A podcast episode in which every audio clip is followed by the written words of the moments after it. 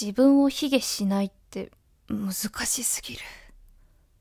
こんばんは、ライセア・マチルダです。このラジオではウェブライターのライセア・マチルダが好き勝手語っていきます。今回は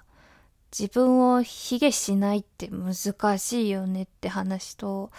卑下しないまま謙虚になるのってどうしたらいいのっていう話をします。はい。最近私、マチルダはですね、自分を卑下しないという目標を掲げています。まあ、へり、へりくだりすぎないってことですね。で、なんでその目標を掲げているのかっていうと、今まで自分を卑下するような発言が多かったからなんですよね。例えば、私なんておばさんだからとか、こんなオタクが何々できるわけないとか、何かと自分を下げるような発言をライブ配信でも収録でもリアルでもしていたんですよね。で、まあ本当に日本で生きる限りはさ、ちょっと謙遜したり卑下したりするのって必要な場合が多いじゃないですか。だから謙遜とか卑下した方が周りから好かれやすいっていうのもあるからさ、やっていたしあとはなんかエンターテインメント性があるっていうかこういう言い方したら面白いかなとか思ってライブ配信とか収録で発言することもあったんですよでも自分を卑下するとさやっぱり相手を困らせてしまうんですよね。そんなことないよって言わなきゃいけないのかなとか、あ、どうやってフォローしてあげようとかさ、相手が困るっていうのもあるしあとは最近なんか自分を卑下するような喋りを自分で面白いと感じられなくなったんですよね自分を卑下してそれを笑いに変えようとしている、うん、何が面白いんだろうっていう風に思うようになってきてしまってあ卑下すんのやめようって思って今その目標を掲げているわけなんですよね。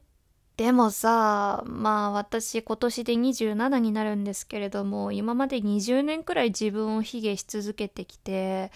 いきなりさあ、卑下しないで自信を持っていきましょうっていうのは無理な話なんですよね。もう染みついちゃってるから、もう反射的に、褒められたら反射的に否定するっていうのが、もう染みついちゃってるんですよね。すごいですね。そんなことないです。だから結構難しくて。難しいけどでも今週頑張ってたんですよ。あの自分を卑下しないでを作っておりまして。人から褒められてもそのまま受け取ろう。自分を卑下しないようにしようっていう日を設けて実践してみたんですよそれを。でもさそしたらさただただ態度がでかいやつになって終わっちゃったんですよね。なんでだ？私には憧れのアーティストさんだったり配信者さんだったりがいるんですけれどもその人たちって自分のこと卑下しなくても謙虚な雰囲気っていうのが醸し出されているんですよね。それはその人たちの言葉遣いだったり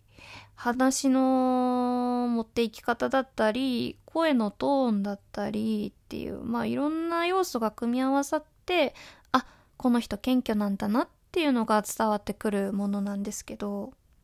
私は謙虚な言葉を使わないとん？私は自分を卑下しないと謙虚さが伝わらないんですよ。